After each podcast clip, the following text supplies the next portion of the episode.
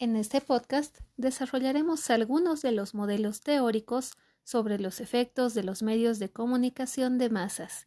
Iniciaremos dando un breve resumen respecto a esta temática y a continuación explicaremos el primer modelo, el modelo hipodérmico.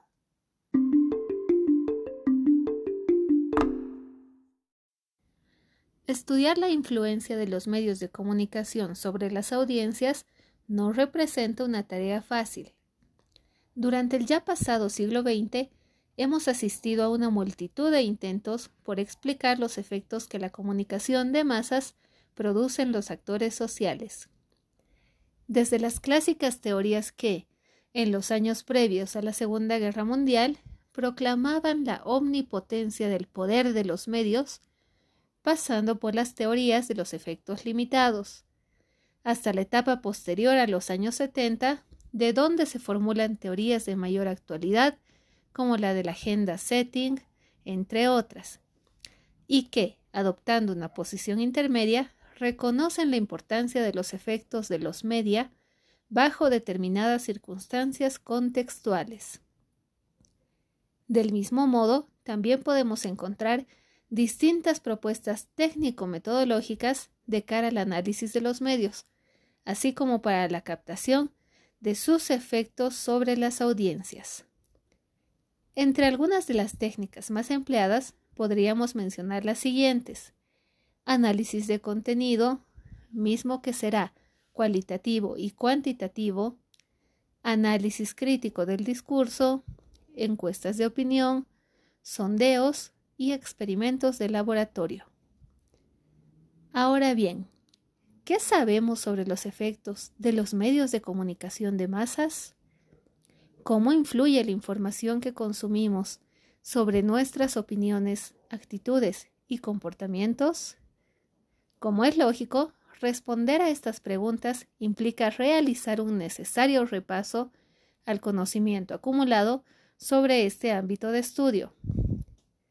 Entonces, será sumamente importante realizar una síntesis que describa la evolución teórica en el campo de estudios de los efectos de los medios de comunicación de masas, así como al mismo tiempo tener en cuenta los métodos y técnicas empleados en la investigación de este campo de estudio.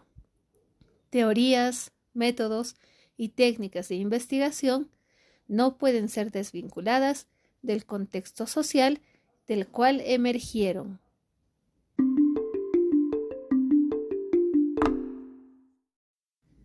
La teoría de la aguja hipodérmica tiene su punto de partida en la Primera Guerra Mundial, donde también ya se empezaban a ver las primeras influencias de la propaganda nazi. Sociólogos e investigadores de Estados Unidos, Alemania y otras regiones europeas comenzaron a interesarse por los efectos de la propaganda política en la sociedad.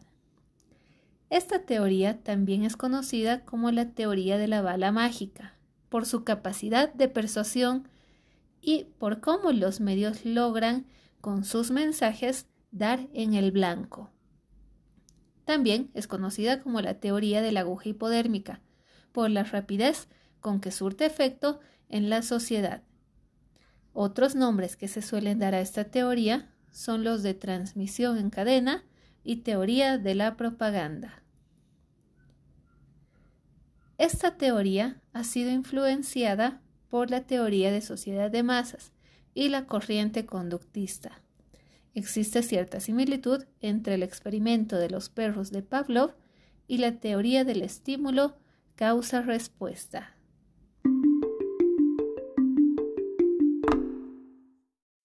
La teoría de la aguja hipodérmica predominó a comienzos del siglo XX y los años 30 se basa principalmente en la observación de la popularidad de la prensa y de los nuevos medios, más que en la investigación científica.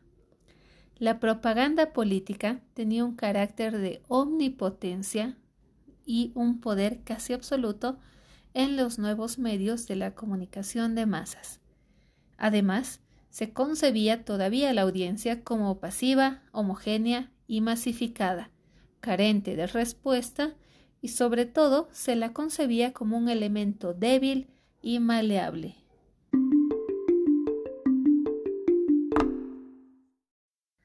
El creador y fundador de la teoría hipodérmica fue Harold Laswell, quien indicaba que la propaganda es uno de los instrumentos más poderosos del mundo moderno.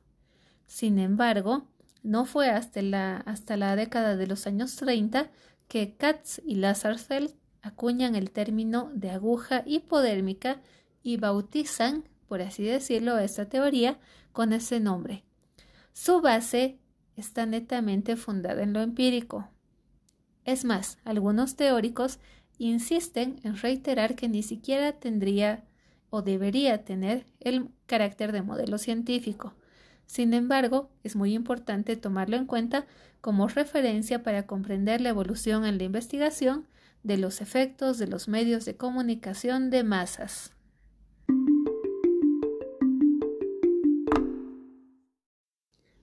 Los principales postulados de esta teoría son los siguientes. 1. Reaccionamos de forma uniforme y predecible a estímulos externos. 2. Los mensajes se crean estratégicamente para lograr respuestas deseadas. 3. Los mensajes se inyectan en el torrente sanguíneo, metafóricamente hablando, de la población. 4.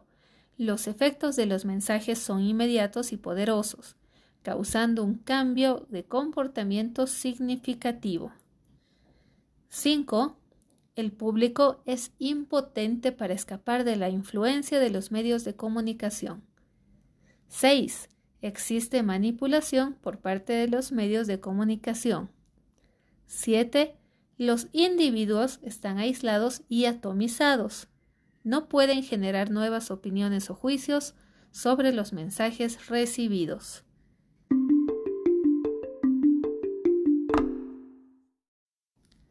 Las cuatro características más importantes de este modelo teórico o teoría son las siguientes.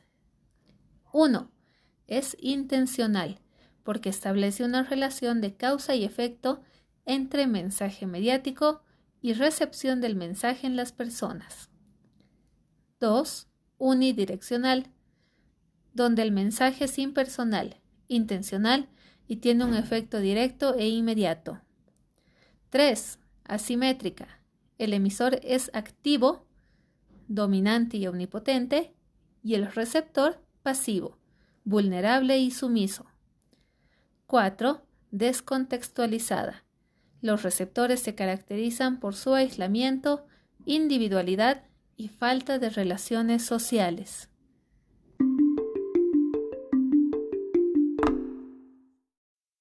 Respecto a la validez actual de la teoría, y de acuerdo a Martin Hilbert, el uso de grandes cantidades de datos analíticos o Big Data para identificar las preferencias de los usuarios y enviar mensajes hechos a su medida llevó a la idea de un flujo de comunicación de un solo paso, similar al modelo de la aguja hipodérmica.